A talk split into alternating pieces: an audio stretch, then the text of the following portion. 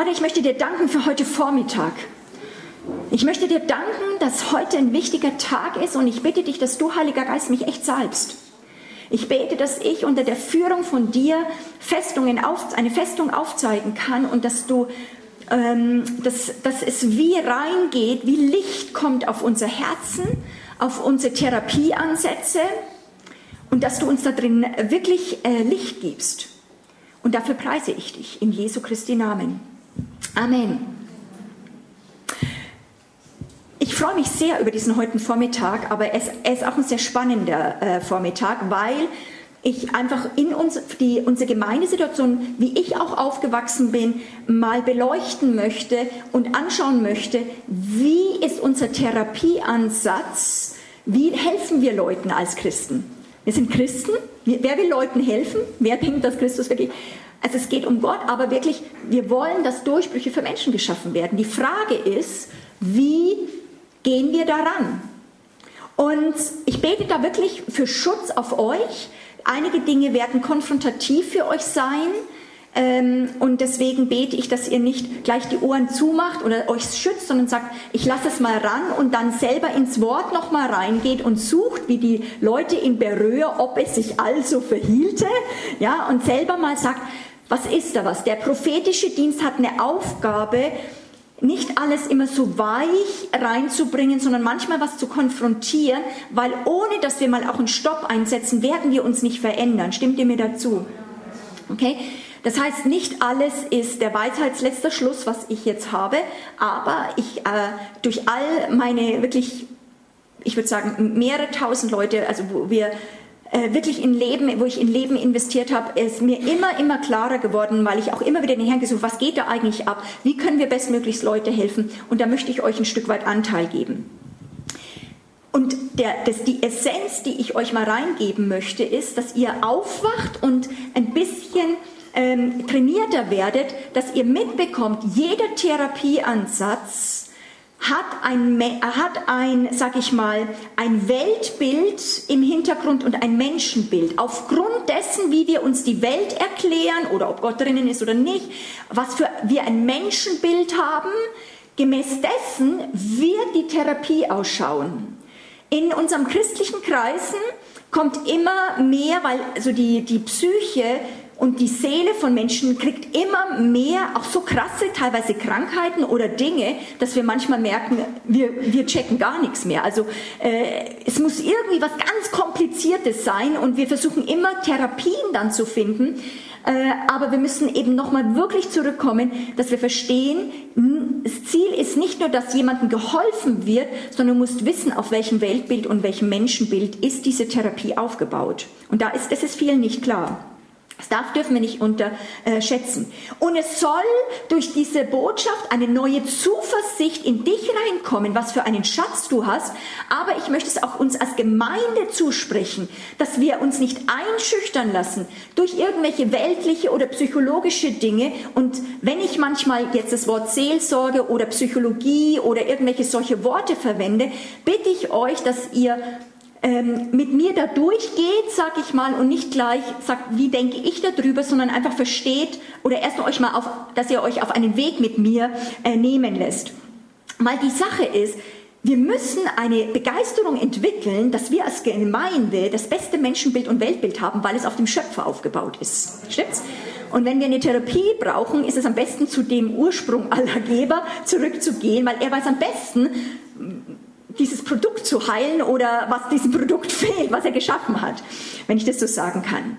Und meine Not ist, je mehr ähm, ich eben auch in diesem prophetischen Dienst, der Herr mich einsetzt, dass ich wirklich merke und es mir auch wirklich einen Schmerz bereitet, wie massiv wir durchseucht sind von dem Geist des Humanismus der den Menschen so groß macht und Gott zum Schluss so klein macht, das Evangelium so klein macht, das Blut so klein macht, dass zum Schluss wir denken, ich habe ja gar nichts, nee, da hilft jetzt, ich weiß nicht, dann brauchen wir irgendwie eine Sondertherapie und dann schicken wir die Leute noch zum Psychologen.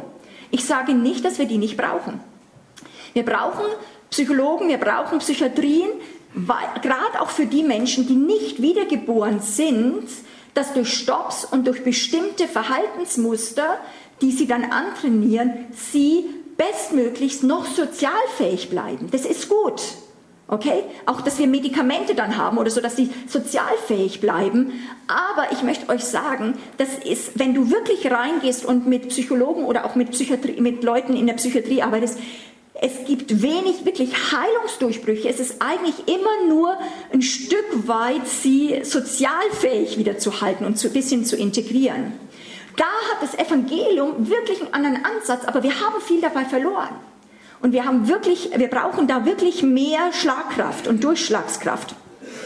Ähm, weil der Humanismus bindet wie nichts anderes. Es gibt Hinduismus, eben Islam, oder das sind die Fronten klar. Aber der Humanismus ist auch ein Geist.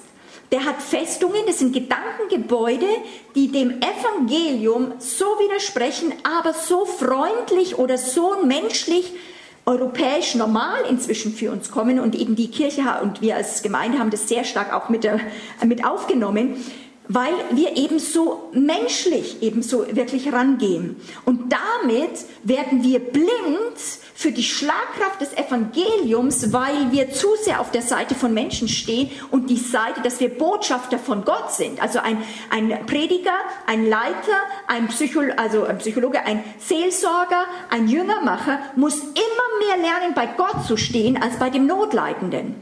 Okay? Und das ist wirklich ganz, ganz, ganz wichtig, weil sonst können wir nicht helfen, wir werden verflochten.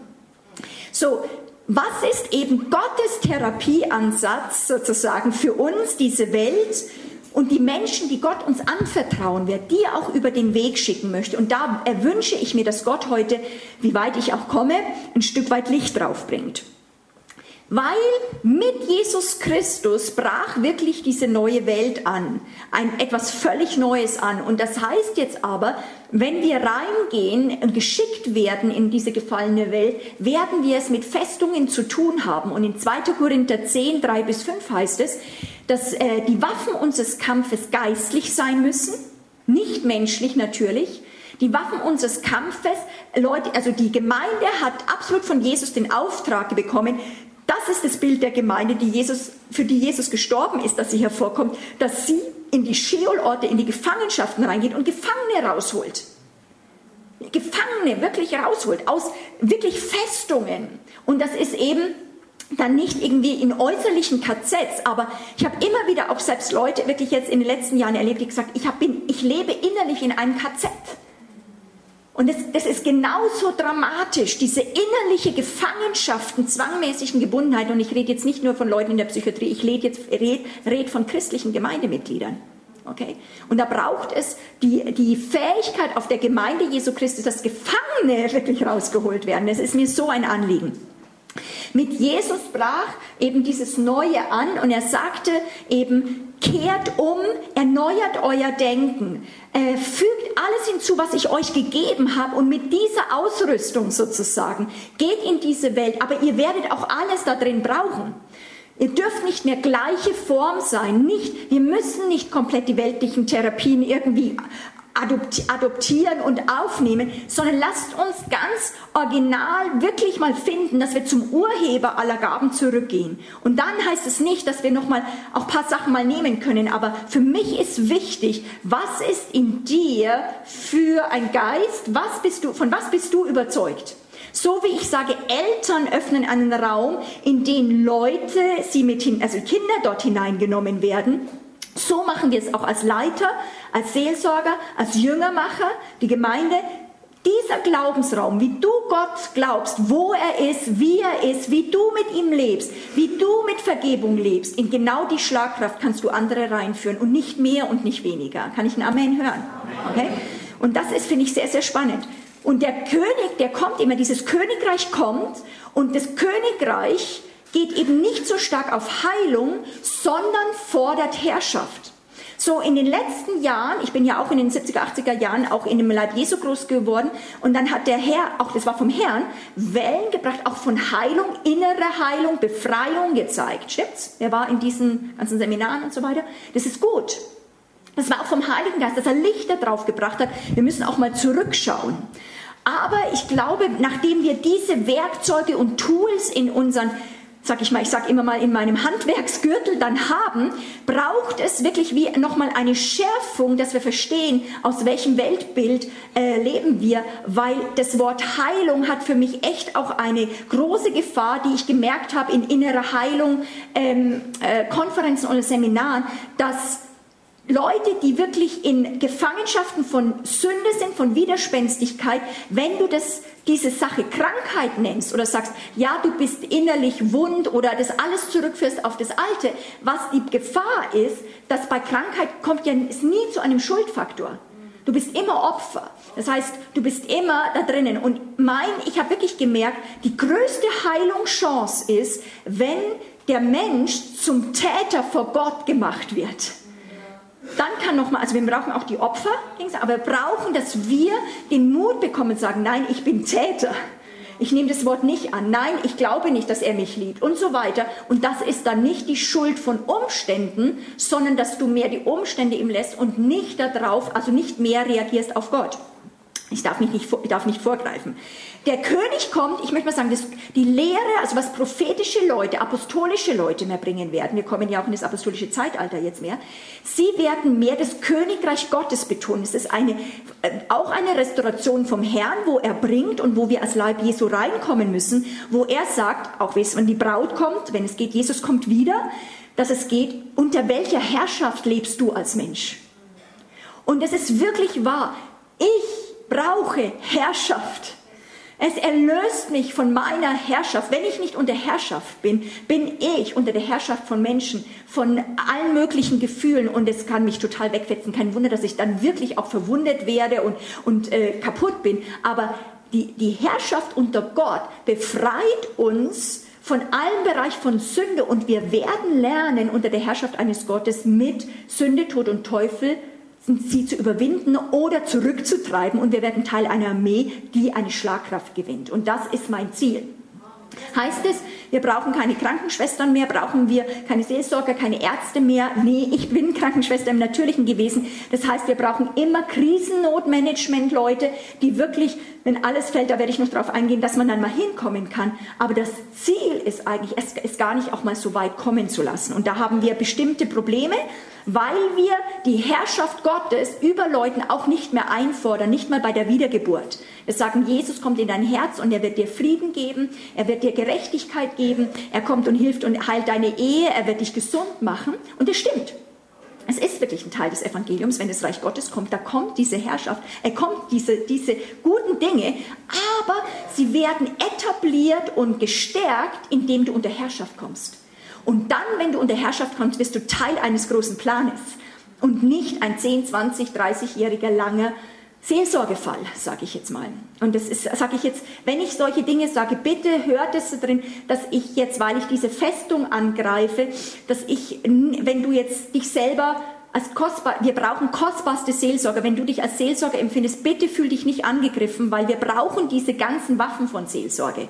Okay, die ist da drin, sondern es geht mir darum, einen ganz bestimmten Aspekt durchzubringen. So, habt da Gnade mit mir, dass ihr es nicht aus einem Angriff gegen Seelsorge äh, nur hört, sondern nur, weil ich etwas auf einen Misszustand aufzeigen möchte und dazu muss ich das einfach mal äh, so eröffnen.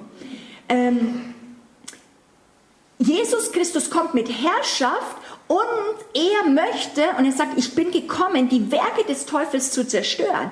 Äh, in Menschenleben aber auch, er fordert Herrschaft über eine Region, über eine Nation und sagt, ich bin der Herr.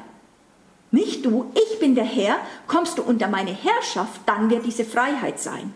Wir geben das Evangelium, was nicht das Evangelium ist, weil das Evangelium ist das Evangelium vom Königreich. Okay, das Königreich erfordert einen König, unter dessen Herrschaft du gehst.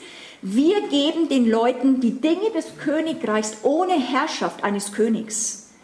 Das wird sie aber nicht wirklich in Freiheit bringen. Und das ist wirklich, ähm, wo wir äh, wirklich Gnade äh, haben müssen. Das Wort Evangelium das Wort Evangelium ist ein Wort, das Paulus damals genommen hat, oder ich weiß nicht, wo es angefangen hat.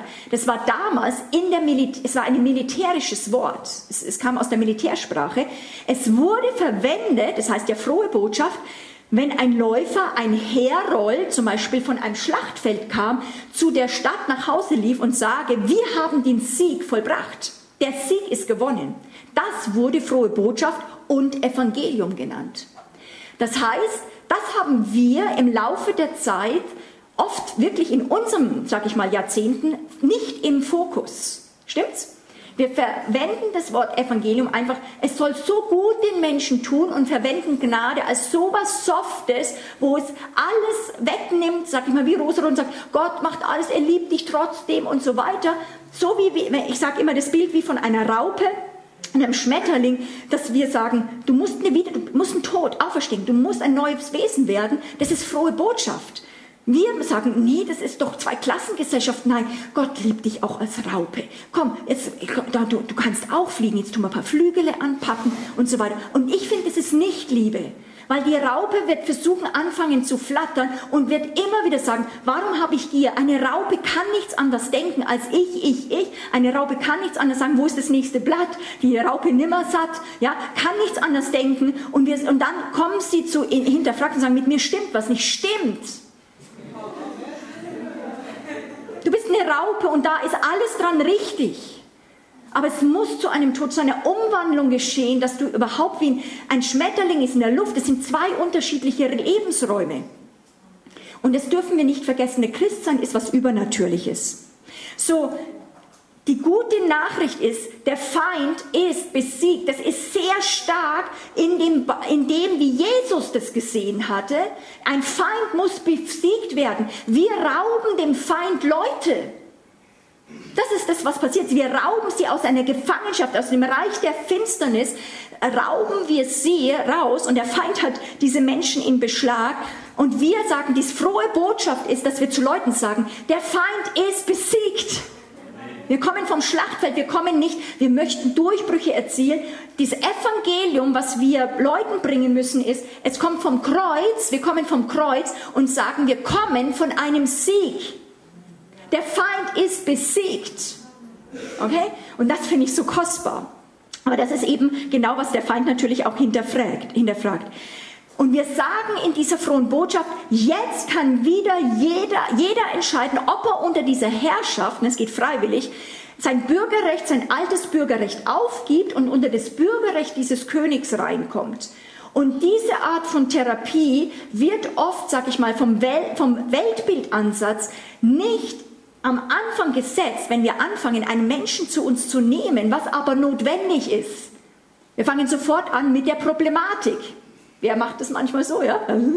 Will sich jetzt keiner melden vielleicht, aber wir müssen hineingeboren werden in dieses Königreich. Denkt um. Egal was du bisher erlebt hast, lass jetzt, spätestens jetzt, wenn du Christ bist, lass jetzt diese Herrschaft kommen. Und wenn wir das nicht tun, wird es, ist es nicht Liebe. Es ist nicht Liebe, weil es ist Liebe. Die Augustinus hat gesagt, der Kirchenvater, meine Seele ist unruhig und die Seele ist für Gott gemacht. Sie kann nicht unabhängig von Gott bleiben. Sie sehnt sich danach, und ist unruhig, in sich selbst verloren, bis sie Ruhe findet unter der Herrschaft, bis sie Ruhe findet in Gott. Deswegen ist es nicht dran, dass die Menschen zu uns kommen, als würden wir ihr Gott sein, als würden wir sie heilen, als würden wir sie therapieren. Ein, ein, ein, ein Seelsorger, ein Jüngermacher, ein Mann oder eine Frau Gottes sind absolute selber, die erfüllt sind mit dem Geist Gottes, die Dinge tun können, aber die Wegweiser sind und sagen, ich bin nicht die Lösung, aber ich habe eine Lösung gefunden und davon überzeugt sind, weil sie selber getestet haben. So Leben im Geist, also mit Leben im Geist bedeutet also ein Training für mich in drei Dimensionen. Und das würde ich gern, dass ihr das auswendig lernt, wirklich am besten. Das habe ich auch, ich habe am Anfang, wo ich äh, mit dem Herrn angefangen habe, also noch stärker zu predigen, war Leben im Geist, Leben im Geist, ganz, ganz wichtig. Und alles, was Leben im Geist für mich war, Leben aus dieser neuen Schöpfung heraus. Nicht mehr bestimmt werden durch die fünf Sinne. Nein, ich werde nur noch bestimmt durch das, was ich glaube. Neuer Mensch. Leben total, also ich fange mit Nummer zwei an, Leben total aus der neuen Schöpfung, diese Identität. Und das habe ich den Leuten gebracht und sage, hey, ja, egal was du jetzt fühlst, da ist was in dir aus einer göttlichen Schöpfung, da, äh, aus einer göttlichen Werkstatt. Da hat Gott was gemacht. Ich rede nicht zu deiner Seele erst. Lass jetzt wie ein Katalysator das an deinen Geist dran, wach auf, sodass du dann mit mir gemeinsam, dass wir über deine Seele und deinen Körper regieren können. Das zweite Leben im Geist aber, und das gehört alles zusammen, ist, dass ein Training stattfinden muss, diese neue Schöpfung ist nicht in diese Welt, diese sichtbare Welt nur reingeboren, isoliert, sondern ist hineingeboren worden in die Heimat des Königreichs. Jetzt ist mal so eine gute Zeit zu sagen, Halleluja! Halleluja. Das ist für mich so ein Schatz geworden, wie ich das entdeckt habe. Das habe ich in Seelsorge und in, in meiner Gemeinde und auch in den Bibelschulen nicht gehört. Äh, es wurde mir nicht beigebracht, weil es war damals nicht so im Weltbild. Ähm, wie, mein Weltbild war, ich bin in der sichtbaren Welt, wenn es gut geht, ist Jesus in mir und ab und zu sagt er was mit mir und ich versuche ihm zu gehorchen. Aber dass mein Geist auch in seine Welt hineingeboren ist, dass dieses Reich der Himmel nahegekommen ist, dazu braucht man ein Training. Wer denkt, dass er ein Training braucht, seines Geistes, sich darin zu bewegen? Dafür ist Gemeinde da, dafür ist Jüngerschaft da, dafür ist Seelsorge da, weil genau das möchte der Feind, dass du da rausfällst, weil dann hast du keinerlei Möglichkeiten mehr. Und das Dritte ist, damit habe ich auch, sage ich mal, in den 90er Jahren, 80er äh, Jahren, dann, wo ich aufgewachsen bin, da ging es ja gar um die Gaben des Geistes und Heiliger Geist und so, das war alles. Und da ging es sehr stark. Leben im Geist bedeutet, voll zu sein mit dem Heiligen Geist in zwei Dimensionen. Das ist wirklich eben bei Gott immer alles. Das ist eben Christ, also den Heiligen Geist zu trinken, werdet voll. Lass uns das zusammen mal sagen, werdet voll mit dem Heiligen Geist. Ja, das habt ihr schon mal äh, gelesen, ja? Das ist wie eine Dimension und dann heißt, heißt es, aber das sind die Söhne Gottes, die geführt und geleitet sind. Da gibt es den Fluss von Hesekiel, also wo du lernst zu fließen mit dem Heiligen Geist. Das sind zwei Dimensionen, wie bei dem ersten, Christus in uns, dass er, Christus in uns, neue Schöpfung, dann wir in Christus, und mit dem Heiligen Geist auch wieder, der Geist Gottes in uns, der unseren Körper erfüllt, aber auch, dass wir uns im Heiligen Geist bewegen. Ah, uh. Nochmal, wer denkt, dass er da noch mehr Training braucht?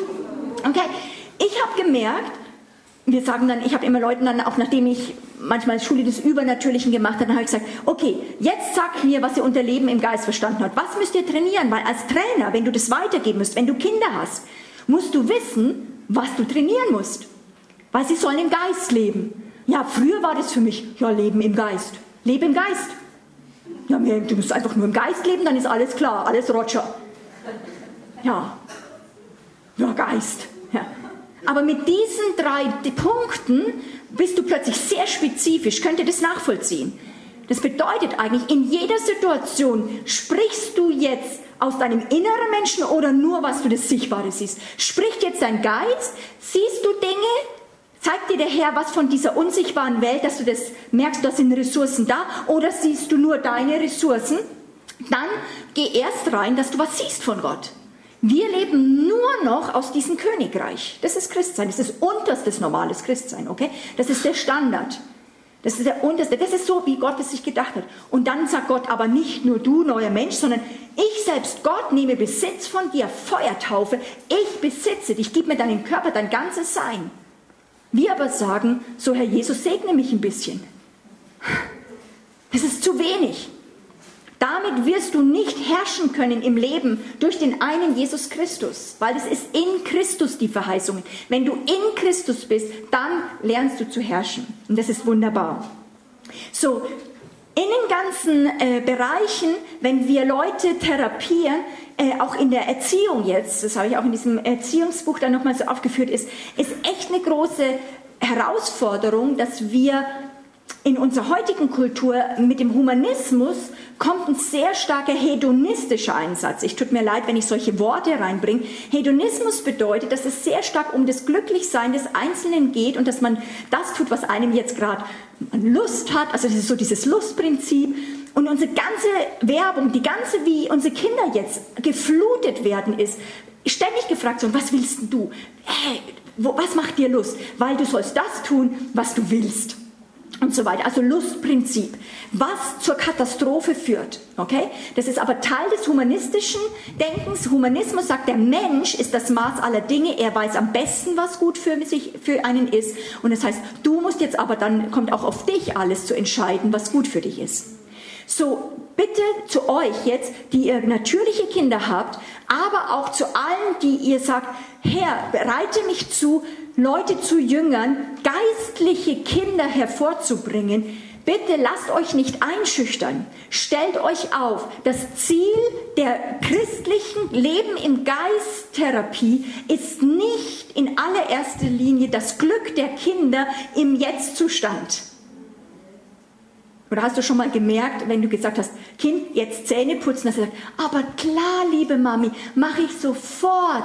Das tut mir, das macht mich glücklich. Die Fakt ist, dass Leiterschaft, das ist mir gerade im letzten Jahr, weil ich habe gesagt, warum ist so viel Widerspenstigkeit, so viel, warum geht es manchmal so schwer durch? Weil die Sache ist, wir müssen als Leiter und als Eltern im Geist wie im Natürlichen von Gott eine Schutzzone bekommen, dass wir es aber auch akzeptieren, damit klarkommen, dass mit der Position von Verantwortung mit für die Kinder oder für geistliche Kinder oder wenn wir Leute trainieren, dass es unsere Aufgabe ist, Leute ständig oder Kinder wohin zu führen, wo sie selbstständig nicht hinwürden wollen. Sag jetzt mal Halleluja. Und das fürchten wir. Wir fürchten das, weil dann eben das sofort zurückkommt. Du Machtmissbrauch, du willst mich, du liebst mich nicht. Und die Kinder das dir auch spiegeln. Und es wird immer größer, weil kooperativ diese Festungen sind. Und es kann einen einschüchtern. Weil eben gesagt, das ist nicht gnädig. Du musst es lieber sagen. Du musst es, nee, das, äh, du, du, weil der Mensch, der humanistische Mensch, auch das Kind, ist erst das Maß aller Dinge und wenn es gegen etwas gegen seinen Willen geht und was er jetzt gerade nicht Lust hat, wird er sich beschnitten fühlen in seinem Leben. Aber machst du das bösartig? Nein. Weil, das möchte ich euch nochmal einfach jetzt reingeben, das Ziel, das musst du tief in dich vielleicht auch mal auswendig lernen. Auch für dich persönlich ist es wichtig, wenn auch mit Fleisch, Geist. Das Ziel von Gott ist Glück, du wirst glücklich sein. Das Ziel aber bei Gott ist nicht das Glücklichsein nur im Jetzt-Zustand. Da wirst du nie, nie durchkommen, okay? Weil viel Glück kommt erst langfristig, wenn du durchgegangen bist durch bestimmte Sachen, stimmt's? Auch wenn du gut werden willst, wenn du Lob haben willst oder so ein Instrument lernen, das wird nicht sein, dass es jeden Tag dich immer glücklich macht. Das Ziel von Erziehung auch in der Gemeinde, geistliche Erziehung, deswegen braucht der Pastor viel Gebet, dass er stark ist da drin, ein Gegenüber ist von Leuten oder die Hauskreisleiter, wer immer da drin ist. Das Ziel ist Reife. Sag mal Reife. Das ist toll. Reife ist was Geniales. So, du musst wissen, das Ziel, dein Wunsch, wo willst du mit dem Kind hin, mit dem geistlichen Kind, ist nicht, dass es jetzt gerade immer glücklich ist, sondern dass es reif wird und seine Verantwortung in der Gesellschaft oder im, im, im, im Königreich Gottes einnehmen kann. So, was ist, äh, wa, was zeigt auf, dass jemand reif ist? Ich gebe euch drei Punkte, die von einem äh, äh Children Training Tipps eben ich genommen habe und die, mir, die komplett mir nochmal Sprache gegeben hat. Fand ich total genial.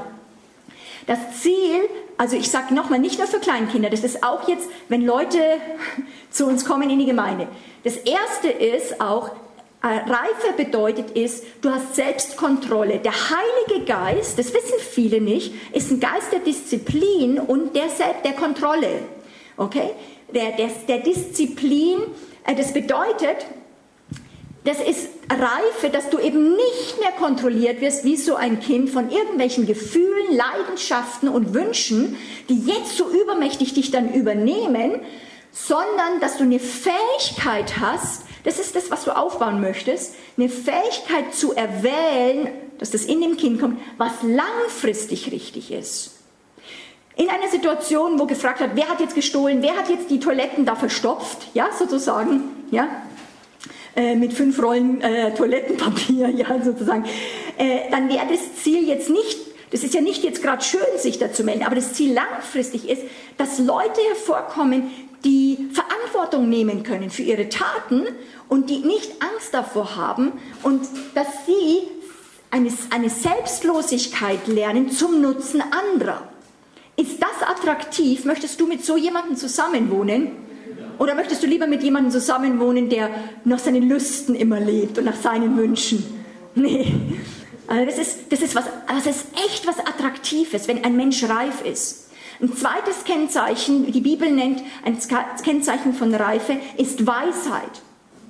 Eine Weisheit, und das bedeutet eine Fähigkeit von Erlebnissen zu lernen oder Umständen zu lernen, in stressigen Situationen mit dem Geist regieren zu können und nicht mehr durch Gefühle. Also Du gehst manchmal auch in der Gemeinde oder so, gehst, trainierst du Leute und sie lernen nie aus der vergangenen Situation. Selbst wenn du es ihnen erklärst und sagst, was lernst du jetzt daraus? Was, was war da falsch? Wie hast du dich positioniert? Und sie sagen immer nur, aber du verstehst mich nicht und so weiter. Und sie bleiben in der Situation gefangen, aber du musst verstehen, du bist 70, 80 Jahre hier auf der Erde, weil der Christus in dir Gestalt gewinnen soll. Und dazu gibt der Herr dir Leute. Das wirst du nicht allein schaffen, Du brauchst Brüder und Schwestern, Väter und Mütter, Trainer, Großmütter, äh, Kinder, die dir was spiegeln, wo du, dieser Christus, durch tausende und tausende Situationen in dir geformt wird. Weisheit bedeutet, du lernst aus Situationen und sagst, das nächste Mal mache ich das nie mehr, das ist auch Buße. Nie mehr werde ich diesen Satz sagen. Und du setzt es mit dem Herrn fest und das heißt, das, das, das kriegen die Kinder nicht in die Wiege gelegt. Das muss antrainiert werden.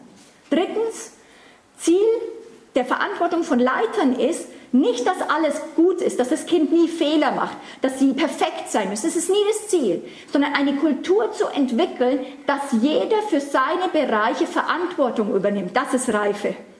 Angstfrei äh, übernimmt für seine eigenen Taten, Treue. Das ist, Reife bedeutet, dass du jemandem was geben kannst, eine Aufgabe, er verspricht es dir, er macht es und du weißt, es wird getan. Und es ist nicht mehr normal. Heutzutage sagen äh, die Handwerkskammer in Deutschland, dass Jugendliche nicht mehr ausbildbar sind, weil sie keine Anweisungen mehr übernehmen, keine, keine Anweisungen mehr aufnehmen. Es ist ein Zeichen von Unreife und es macht sehr schwer, mit solchen Menschen zusammenzuleben, die nicht ihr Wort halten, die wortbrüchig werden und das einfach nur, weil sie nicht weil sie nicht mal, weil sie bösartig sind, sondern weil sie einfach nur ihre Welt kennen weil sie nicht Teil eines größeren Ganzen sich sehen und gelernt haben, Verantwortung zu nehmen für ihre Taten, aber auch fähig sind, Arbeiten auszuführen. Und Integrität und Verlässlichkeit, das soll in dir hervorkommen. Sag mal, Halleluja. Ja, ist es gut? Das äh, finde ich ganz genial. Das ist wichtig, dass du das weißt als Seelsorger, als Trainer, weil der, der zu dir kommt, ist mal so gefangen in den Gefühlen, sonst bräuchte er doch nicht. Und du darfst nicht dich rein verstressen, nur in seine Situation, du verstehst es schon, aber du darfst diese Ziele nicht aus dem Blickfeld erleben, äh, lassen. Okay? Wie oft bleiben wir stecken in unseren Versuchen, bestmöglichst als Christ hier auf Erden zu leben. Und wir leben nicht aus der Heimat des Geistes. Wir sehen keinen Zugang zu den Reichtümern Gottes. Und so bleiben wir in der Realität des Sichtbaren gefangen. Und die Seele, anstatt die Freiheit des Geistes zu erleben und unter die Herrschaft des Geistes regiert zu werden, kommt in Gefangenschaft und dadurch in Krankheiten.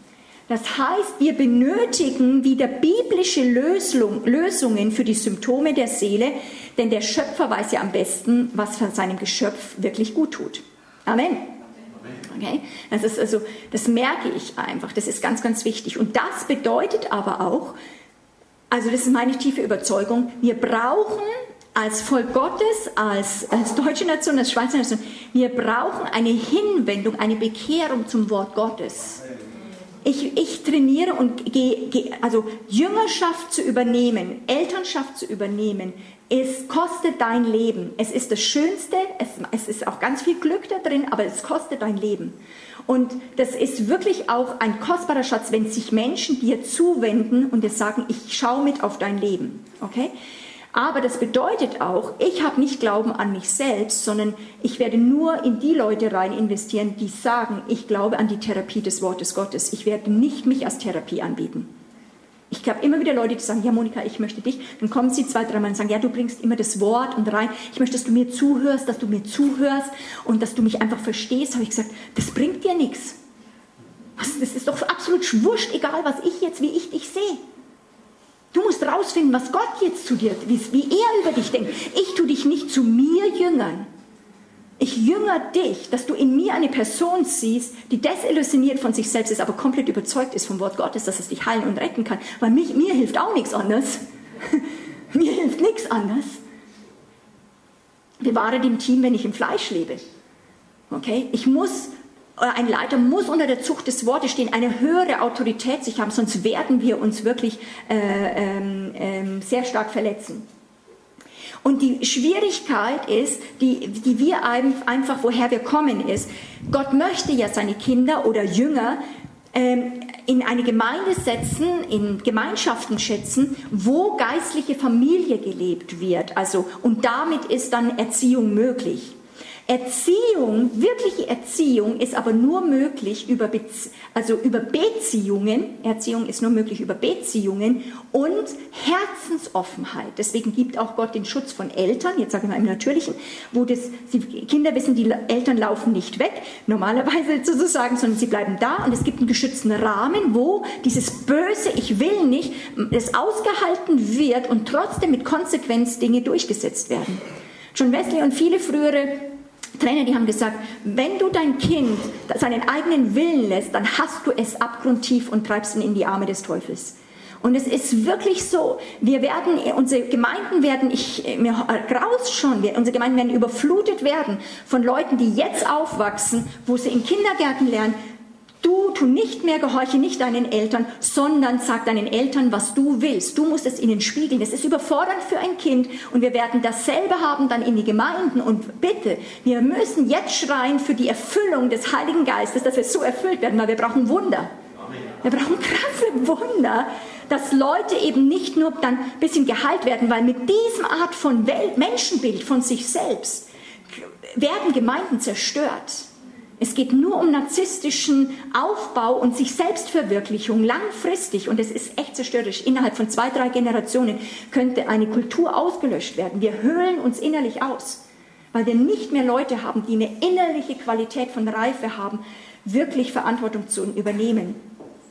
Ähm, Esther, die ist gerade jetzt dabei, eben das ganze Narzissmus-Seminar, was wir im September haben, vorzubereiten weil das eben eine unserer Hauptaufgaben jetzt zurzeit ist, auch das ganze Bereich mit Humanismus und diesem zweigeteilten Weltsystem, Dualismus, äh, einfach wirklich auch ans Licht zu bringen, auch anzugreifen und zu sagen, passt auf, lasst uns aufwachen, weil wir haben die geniale Lösung des Königreichs. Wir haben wirklich das Königreich und das neue Schöpfung ist echt eine geniale Lösung. Aber eben ähm, die, ähm, eine ganz geniale Frau, ich weiß nicht mal, ob sie Christin ist, sie ist eigentlich äh, ähm, eine, ähm, weiß nicht, ob sie Psychologin, aber sie studiert eben ganz stark über Jahrzehnte Ansätze, wie sich Kulturen entwickeln. Und sie hat ein Buch äh, geschrieben, die heißt Generation Me, also die Generation Ich, die, die Ich-Generation. Und im Englischen heißt es, why today's young Americans are more confident, assertive, also das heißt selbstbewusst. Also warum sind die jungen Amerikaner mehr zuversichtlich, selbstbewusst oder Rechte, haben mehr Rechte wie je zuvor in einer Kultur oder sag ich mal Zeitabschnitt davor, aber sind more miserable, das heißt mehr elend, unglücklich denn je zuvor. Das ist wirklich, das ist im, im ähm, die, die Welt inzwischen greift es auf. Im äh, September äh, 2012 hat die Geo einen langen Artikel gemacht über die Liebe zum Ich, Narzissmus. Der, dass das die ganze Gesellschaft in diese narzisstische Gesellschaft, dass wir eine narzisstische Gesellschaft werden und was das für Konsequenzen hat für die Gesellschaft. Deswegen, wenn wir nicht Fleischgeist in uns durchhaben, werden wir durch diese kooperativen Festungen wirklich auch selber überspült werden und werden anfangen, im so lalala über uns zu denken. Und wir müssen scharf da drin sein, dass wir dieses, dieses narzisstische, ich-denkende Sachen wirklich sagen, ich halte mich dem für gestorben, es führt in den Tod. Jesus sagt ganz klar, und es ist eben weg von allen, so in diesem, äh, die, die, diese Schreiberin von diesem wirklich genialen Buch, sie, sie, sie sagt an der einen Stelle, die christlichen Gemeinden haben sehr stark zu diesem Bereich zu äh, mitgeholfen. Warum? Weil eben Amerika ist immer so 10, 20 Jahre in Entwicklungen manchmal voraus, dann schwappt es in die anderen Nationen über, weil eben wir gedacht haben als Leib Jesu, wir kommen aus einer Zeit von vieler Gesetzlichkeit und von, von Religiosität.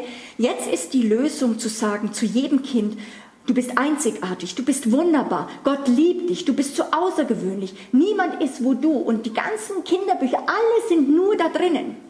Ja, wir haben, wir, das Ziel ist, so dass man gedacht hat, wenn das Selbstbewusstsein, das Bewusstsein, ich bin wertvoll gestärkt wird, dann werden wir starke Leute hervorbringen.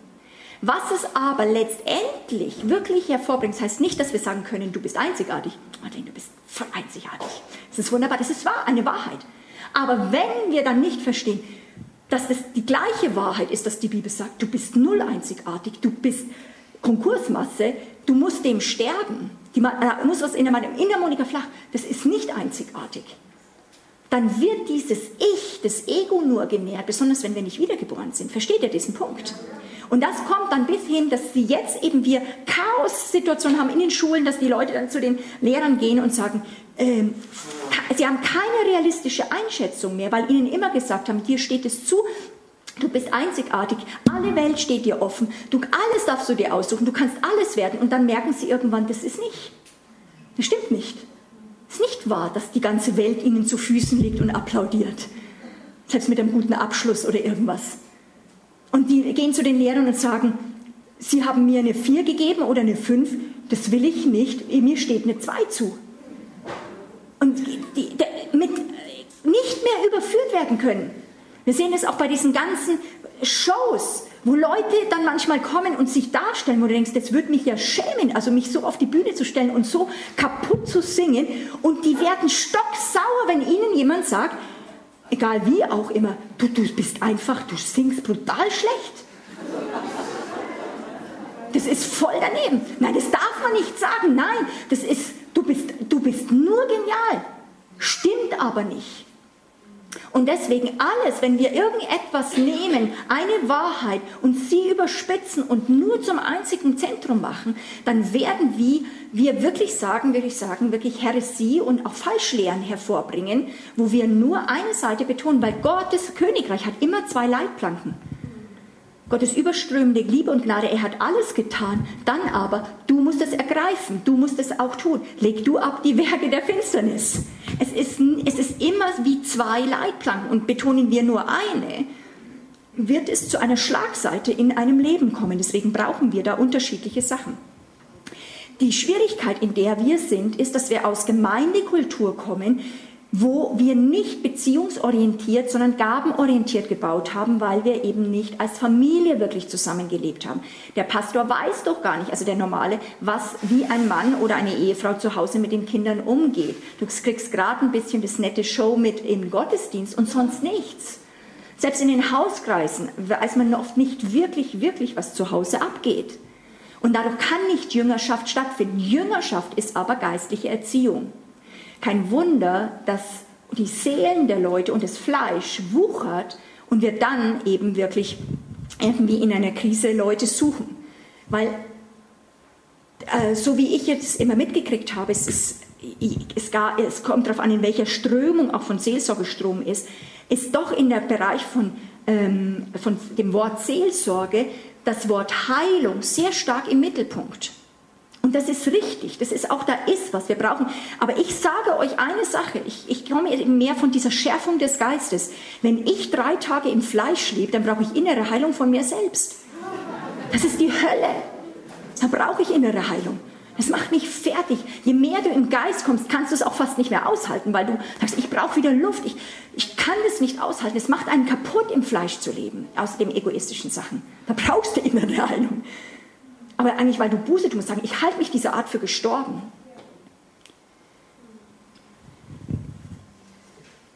Ein Training in Seelsorge ist oft, wir haben Seelsorgehäuser und so weiter und Halleluja, wir brauchen die. Die Schweiz ist eine Nation, die wirklich, glaube ich, in sich eine Berufung hat, ähm, innere Heilung oder eben Heilung zu bringen zu Nationen. Das, also ich kenne nie keine Nation, in der es so viele innere Heilung und Seelsorgedienste gibt wie in der Schweiz. Zeigt auch was, es zeigt was von der Berufung, zeigt aber auch was das zwischen der oft äußeren guten Fassade, wo ich denke, Mann, das schaut gut aus und plötzlich merkst du innen drin Dinge verkorkst und, und verbogen sind, wo du merkst, boah, Geist Gottes kommt da ran, bringt da wirklich Durchbrüche. In Seelsorge, weil wir dann irgendwo hinfahren, selbst hier, wir können euch nicht jünger nur über das Wort, es bringt Licht, da passiert viel, wir dürfen das nicht ausspielen, wir brauchen das. Aber Jüngerschaft kann hier nicht passieren. Punktuell. Aber ein Training für Fehlverhalten, Lebensstilveränderung ist zeitlich auch meistens gar nicht möglich in den Seelsorgesessions, weil die ja nicht in unserer Nähe wohnen meistens. Und so geht man dann meistens wie zu einem Termin, wie zu einem Arzt. Aber Gottes Herz ist eine geistliche Familie. Wir brauchen Ärzte, auch in der, im Leib Jesu. Wirklich Ärzte, wo wir dann aufsuchen können und sagen, jetzt, das ist ein, wir brauchen doch nochmal genauer, die da wirklich eine Berufung haben, vom Herrn genauer ranzuschauen, was ist da dran. Aber das Herz Gottes ist eine geistliche Familie, wo wir miteinander leben und Erziehung möglich ist. Der Pastor und die Leiter sind aber nicht oft Beziehungs- und der Leiter mit dem Volk sind oft nicht so beziehungsvertrauensmäßig zusammengebaut, weil man sich nicht wirklich, wirklich kennt im Geist. Dann kann man auch nicht richtig rein. Und es ist echt eine Not. Ich habe mit Leuten wirklich immer wieder auch gefragt, die es gute Leute sind und habe gesagt, wer von euch oder auch in, in, in, in Seminaren, wer von euch hat zu dem Leiter, unter dem er ist oder in den Leitern, die er vorher war, wirklich in, in seinem Leben 100% mal das Herz aufgemacht, dass der wirklich ganz nah rantreten kann und dich wirklich prägen kann. Zu 100% in den verschiedenen Situationen haben alle gesagt, noch nie 100%. Noch nie 100%, weil du machst einen Selbstschutz. Und ich möchte euch nur noch mal sagen, der Herr muss uns, wir müssen uns nicht hingeben den Menschen, sondern es ist wie in der Ehe. Die Ehefrau soll sich dem Mann hingeben als unter dem Herrn. Wir dürfen uns nicht Menschen, Leitern hingeben und unsere Berufung unter die Leiterschaft so stellen, dass sie Macht darüber kriegt, sondern sie unter, immer unter Gott. Aber wenn wir nicht unsere Herzen zueinander aufmachen, wie kann ein Leiter leiten, wenn, weil im Reich Gottes ist es freiwillig. Wie kann er prägen? Ein Leiter darf nur auf lebendige Herzen, auf, auf weiche Herzen schreiben, und nicht die im Selbstschutz sind. Das wird immer kratzen, das wird Zorn erregen, das wird Selbstschutz äh, hervorrufen und Jüngerschaft ist freiwillig. Es geht über Beziehung und Herzen zueinander aufmachen. Ich habe Heilungsräume in Hannover aufgebaut und äh, ich würde sagen, 90 Prozent der Symptome waren oft eben psychosomatisch, eben auch der ganzen Krankheiten. Der Herr hat gesagt, wir sollen nur für Krankheiten beten und so weiter. Aber wir haben manchmal punktuell, aber der hat bewusst gesagt, wir sollen nicht jüngerschaftlich arbeiten, aber das war ein also Feld ohne Ende. Du hast gemerkt, die Kinder, diese Leute sind alle jüngerschaftslos, haben keine blasse Ahnung, wissen nicht, das Fleisch zu überwinden. Sie sind ihren Gefühlen und Gedanken brutal ausgeliefert. Kein Wunder, dass es Krankheiten entstehen. Und ich möchte euch so sehr ermutigen, nochmal, wow, egal wo du gerade herkommst, wo wir herkommen, auch gemeinsam, der Herr bringt immer wieder dann dieses Licht. Jetzt ist die Zeit. Schaut nicht zurück. Jetzt ist die Zeit. Jetzt ist es eine Zeit, Entscheidungen zu treffen, die Augen aufzuheben und sagen, Gott, mehr. Weniger von mir, mehr von dir, mehr von deinem Königreich. Und dann werden wir mehr wachsen. Das Königreich Gottes denken hat eben nicht so sehr die Heilung des Menschen im Fokus, sondern das Ziel, dass ein Mensch frei wird, Jünger zu werden und nach diesem Jesus nachfolgt. Das ist eine andere Sichtweise. So dienst du. Wenn du nur die Heilung hast, dann sagst du, der Mensch soll gesund werden und dann vielleicht ist es. Aber wenn du schon während du redest, das Ziel hast, ich sehe in dir diese ewige Bestimmung, egal was du gerade erlebt hast, das Ziel ist, du sollst in Freiheit diesem Jünger, diesem Jesus nachlaufen können. Und zwar alle leicht, äh, diese Sünden, die dich umstricken, die sollen abgeschlagen werden, weil du hast einen Lauf. Wirst du anders reden zu der Person? Versteht ihr, was ich meine? Weil das Ziel ist, dass wir sie nicht verstärken in ihrer Schwachheit, auch egal was sie gerade fühlen, weil das, das, die Seele und auch das Dämonische kann dich so hilflos machen. Und es braucht Leute, die entkoppelt bleiben und sich nicht einschüchtern lassen durch Symptome. Wir dürfen uns nicht einschüchtern lassen, sondern wir müssen entkoppelt bleiben und sagen, Gott, du hast da die Lösung. Es kann nicht sein, das Wort und der Geist ist immer stärker, wenn sich ein Mensch unter das Wort und das Geist sich eben helfen lassen wollen. Das Ziel ist, Menschen sollen stark werden im Glauben und Jesus nachfolgen. Und das ist ein anderer Ansatz, als wenn du nur möchtest, dass es ihm hinterher ein bisschen besser geht. Aber es wird ihm hinterher besser gehen, definitiv. Königreichs Gottesdenken sieht in Menschen dieses Design, dieses, die, was Gott hat in die Leute reingelegt und wird nie im falsch verstandenen Mitleid sich so auf die Seite stellen, obwohl, wenn du manchmal Leute siehst, auch von Gott her es manchmal kommt ein tiefes Erbarmen, ein tiefes Erbarmen, aber äh, weil das, das ist eine Gnade und wir brauchen auch diese ganzen Bereiche, die wirklich Räume der Heilung so aufbauen, weil dass sie einfach sagen, sie, die sind so Leute, die einfach mal sagen können, Du musst gar nichts machen, du bist einfach nur da. Sei erst mal da und komm einfach an. Da ist eine Gnade von Schutz und wir bauen den auf. Das, das ist eine besondere Gnade, die Gott gibt. Und da ist auch was. Ich habe auch eine sehr hirtische Salbung, aber mein Ziel ist, dass dieses Kind soll nicht so bleiben. Ich hasse das, weil es geht um Rettung von Gefangenen. Okay? Wo wir wirklich Gefangene rausmachen. Und Mitleid bringt da, falsch verstandenes Mitleid bringt da ganz herzlich wenig. Okay, mein Mitleid wird denen nicht helfen. Das ist wie, ich war ja früher Krankenschwester in der Not- und Wundaufnahme, wenn du dann manchmal Leute blutend reinkommen gesehen hast, rein, die sind mit den Sanitätern reingekommen, zack, vier Sanitäter, bam, die, die, die äh, ähm, Bade da oder diese, wo sie draufgelegen haben, rein in die Wundversorgung. Und dann kannst du nicht aus einem Mitleid zusammenbrechen über die Person, oh schrecklich, du blutest ja, oh Gott liebt dich und so weiter. Wenn ich da als Kranker reinkäme, ich würde sagen, verschwindest du, ich kann dich jetzt nicht brauchen, ich brauche jemanden, der mir jetzt hilft. Da ist die Liebe in dem Moment, die gekoppelt bleiben, die sich nicht so rein ver, ver, ver, verquirlen in Emotionen, sondern sagen, stopp, keine Furcht, keine Angst, alles aufschneiden, hier Drainage rein und so weiter. Ähm, also nicht, nicht den Körper abschneiden, ich meine die, die Kleidung abschneiden und so weiter.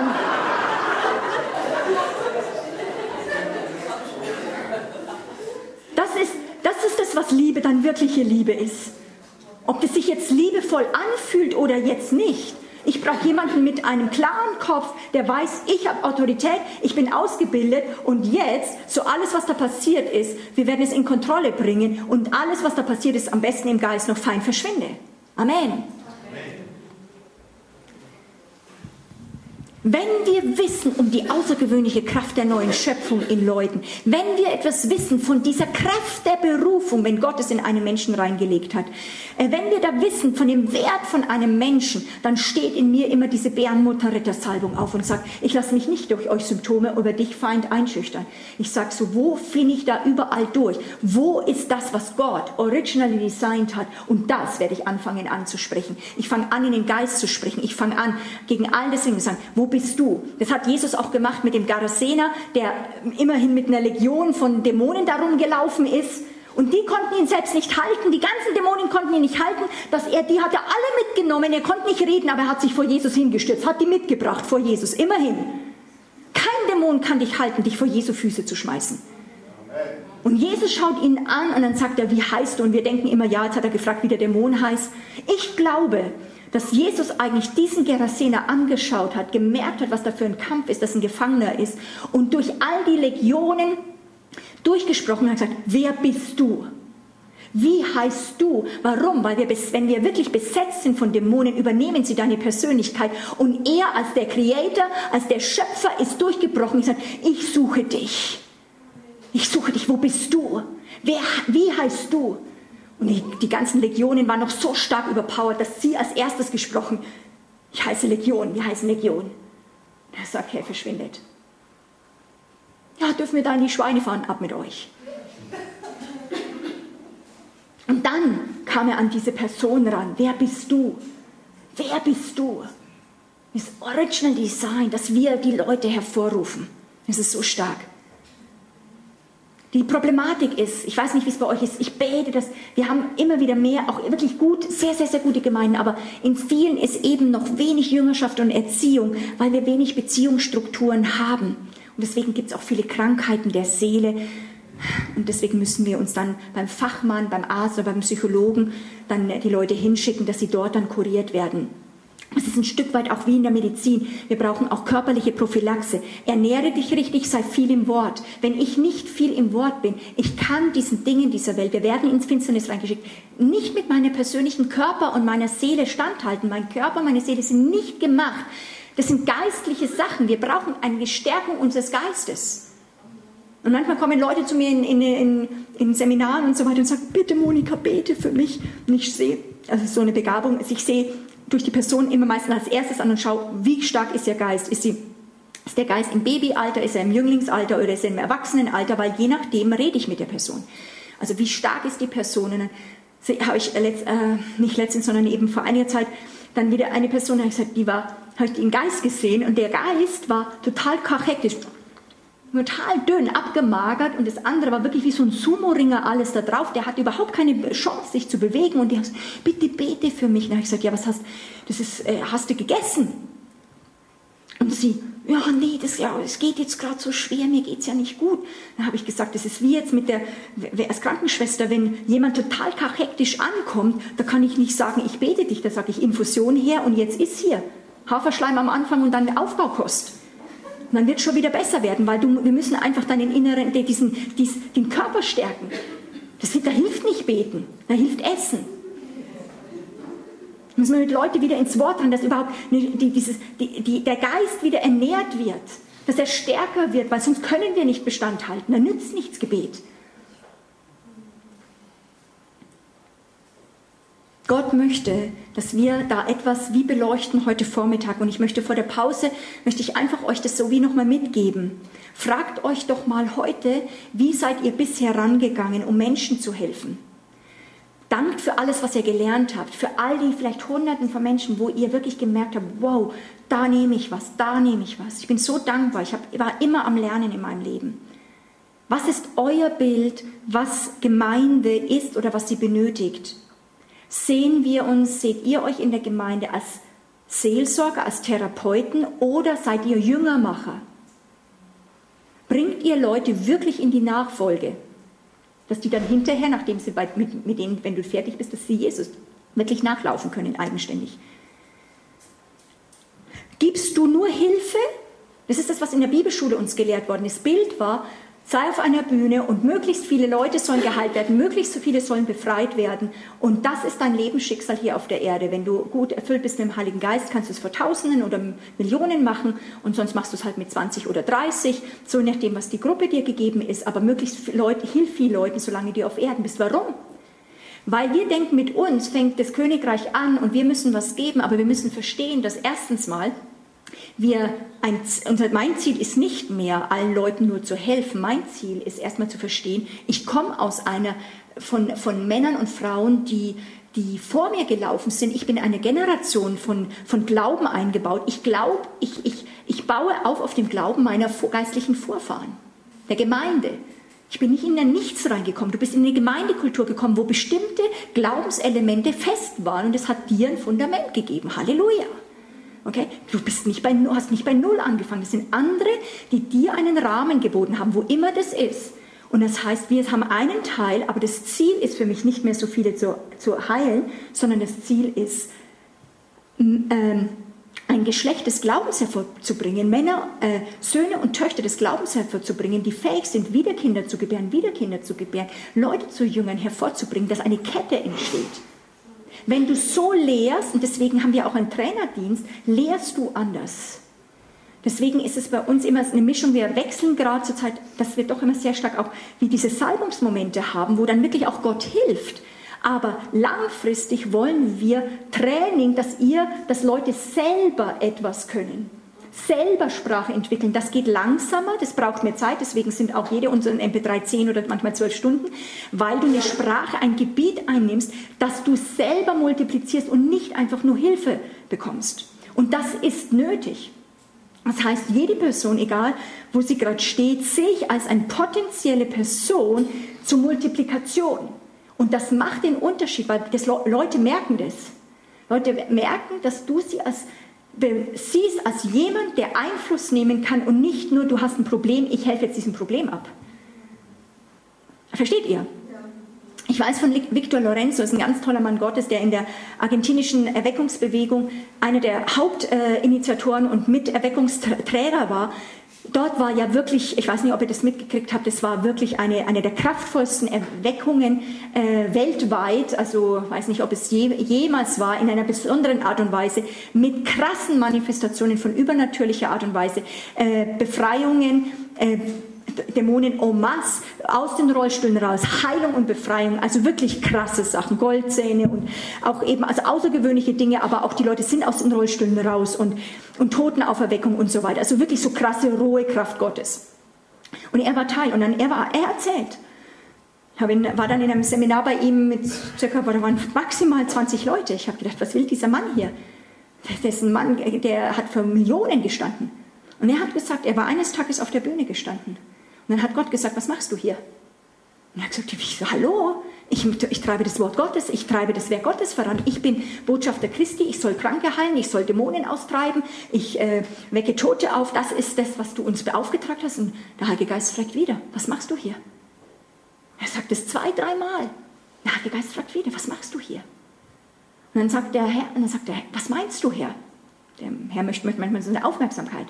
Und er hat gesagt, was ihr hier macht, ist nicht in Ordnung, weil ihr macht die Leute von eurer Salbung und der Salbung, die ich euch gegeben, abhängig, aber ihr erklärt ihnen nicht, dass sie Autorität haben. Ihr treibt die Dämonen aus, aber ihr lehrt sie nicht, dass sie sie austreiben können. Und meine Erweckung möchte, er möchte sie nicht mehr durch paar Gurus, paar Hauptleute, wie auch in den sag ich mal, in unseren 50er Jahren, wo wir wirklich diese Männer und Frauen des Glaubens hatten, die außergewöhnliche Berufungen hatten und dann Tausenden geholfen haben, aber die meisten von denen wurden geheilt oder befreit, aber nicht wirklich selber in die Nachfolge gestellt weil die keinen Trainingsdienst hatten. Und das mag Gott nicht mehr. Gott sucht ein Volk. Gott hat ein Verlangen, dass die Braut aufsteht, dass sie multipliziert. Und das erfordert Hingabe, das erfordert, dass wir unsere Herzen zueinander öffnen, das fordert, dass wir uns durch diesen Tod und Auferstehung uns zumuten und sagen, Gott, präge mich, damit ich weiter multipliziere. Ich habe jetzt schon Ur, Ur, Ur, Ur, Ur, Urenkel. Mein Ziel ist nicht mehr, also vor riesigen Versammlungen, ich liebe das auch mal, mit ganz großen Versammlungen zu stehen. Aber mein Herzstück ist, wie bei Jesus, der hat auch verschiedene Ringe gehabt. Der hat sich in diese 12, in die 70, in die 120 äh, multipliziert. Und dort war seine Ersthingabe. Die haben dann das, weiter das Werk vollbracht. Wenn du gestorben bist, wer macht es weiter? Sind dies, was der Herr in dich reingesetzt hat, hast du es weitergemacht oder hast du nur Leuten geholfen? Versteht ihr den Ansatz mal? Da muss was passieren. Wie sehr in dem, wenn du Leuten, mit Leuten sprichst, bist du in dem Moment hineinversetzt, dass du nicht künstlich, sondern wirklich von der Kraft des Blutes Jesu, von der Kraft vom Kreuz überzeugt bist, dass du komplett ganz entspannt überzeugt bist von seinem Wort. Dass du überzeugt bist von der Gegenwart Jesu jetzt. Das merken Leute. Was ist deine Autorität im Königreich? Kommt das Reich Gottes mit dir? Hast du das trainiert, dass du das sagst, wow, geistliches Denken, ich muss das machen. Das Reich Gottes kommt mit mir. Leute merken, dass ich unter einer Herrschaft bin und mich in einem Reich bewege. Meine Frage ist an dich ist, dass du auch weißt, nicht jeder hat alles im Königreich. Wir haben manche Räume vom Königreich. Welche Räume kommen mit dir mit? Welche Gaben, welche Glaubensräume hast du?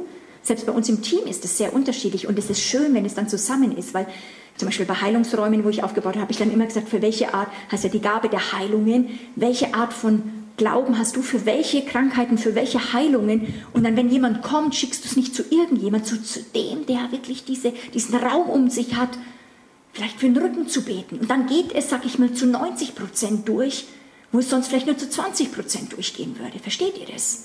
Es ist, wir, wir schmeißen unsere Dinge dann zusammen, die wie der Herr uns gegeben hat. Kein Mensch hat alles. Gott macht es. Wir sind ein Leib, wir benötigen einander. Ich brauche Brüder und Schwestern, ich brauche das Team, dass wir eine breitere Ebene haben, aber auch um diesen geistlichen Schutz zu erzeugen, weil wir diese Schlagkraft hervorbringen müssen. Wo ist dein Glaube blockiert, frustriert, weil so viel im Sichtbaren dagegen redet? Wo ist dein Glaube frustriert, weil die Leute dann nicht reagieren, weil du ein paar Mal jetzt das Wort Gottes gesagt hast? Du brauchst einen langen Atem. Wie bei Kindererziehung. Wer ist hier nochmal, wer hat natürliche Kinder hier? Ja, also die können ja sieben, acht sein, leben mit dir schon acht bis zehn Jahre, sage ich jetzt mal. Und manchmal wundert mich, sagst jetzt habe ich es doch schon das millionste Mal gesagt, gesagt, oder? Nach sieben, acht Jahren sollte doch eine Kleinigkeit mal gesetzt sein. Preis dem Herrn, meistens wenn sie aus dem Haus kommen, plötzlich aktiviert es. Aber solange sie, ja, es ist wirklich so, ja, so, aber solange sie denken, ja, da hat jemand Macht, dann immer die Spielchen. Immer die Spielchen. Das kann dich, wir brauchen einen langen Atem. Wie, bis, wie sehr, wenn du Leuten dienst, wenn du ihnen, äh, wenn du für sie prophezeist, wenn du für sie betest, wie sehr tut die Person nur dir begegnen oder wie sehr begegnet sie diesem Jesus?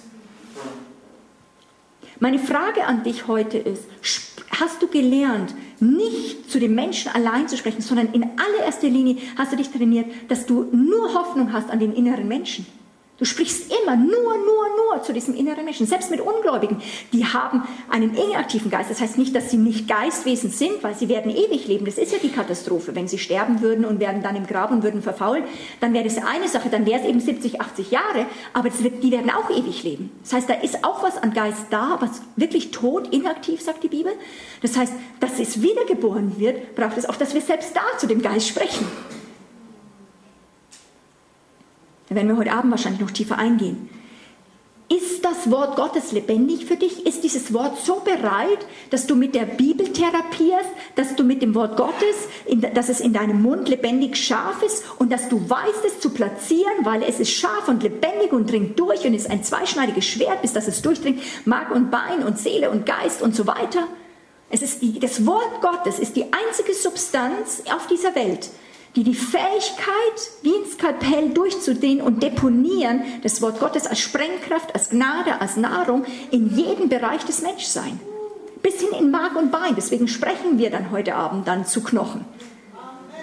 Okay? Warum? Weil das Wort Gottes zu jedem Teil etwas setzen kann. Es dringt durch es, und es ist wirksam. Sag mal, es ist wirksam.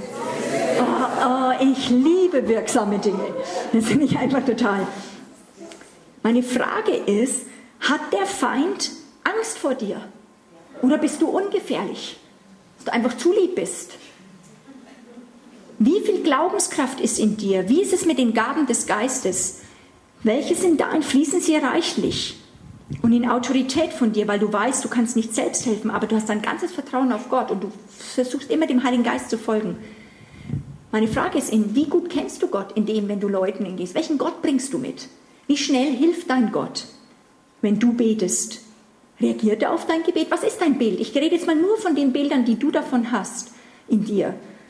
Wie groß und stark und willig ist dein Gott? Davon hängt nämlich ab, wie groß du sein musst. Wenn er ganz groß ist, dann musst du, kannst du klein sein. Wenn er ein bisschen unwillig ist, oh, da musst du aber jetzt dann voll groß werden, ja, und dann richtig voll dich reinhängen. Auf welchem Fundament ist deine Therapie aufgebaut? Das möchte der Heilige Geist heute anstoßen und euch neue Ideen geben, aber auch Freude geben für das, was du schon hast. Ich möchte gern, dass wir, bevor in die Pause gehen, dass ihr einfach kurz betet und über diese Fragen nachdenkt. Einfach nochmal bitte so drei bis fünf Minuten und dass ihr da mit dem Herrn redet. Auch vielleicht nochmal sagt, Herr, einige müssen vielleicht in Gebet und sagen, Gott, bitte gib uns Beziehungen. Wir werden vielleicht mal in Fürbitte gehen für unsere Gemeinden. Verändere etwas in unseren Nationen. Amen. Okay, viel Spaß dabei. Geht da rein.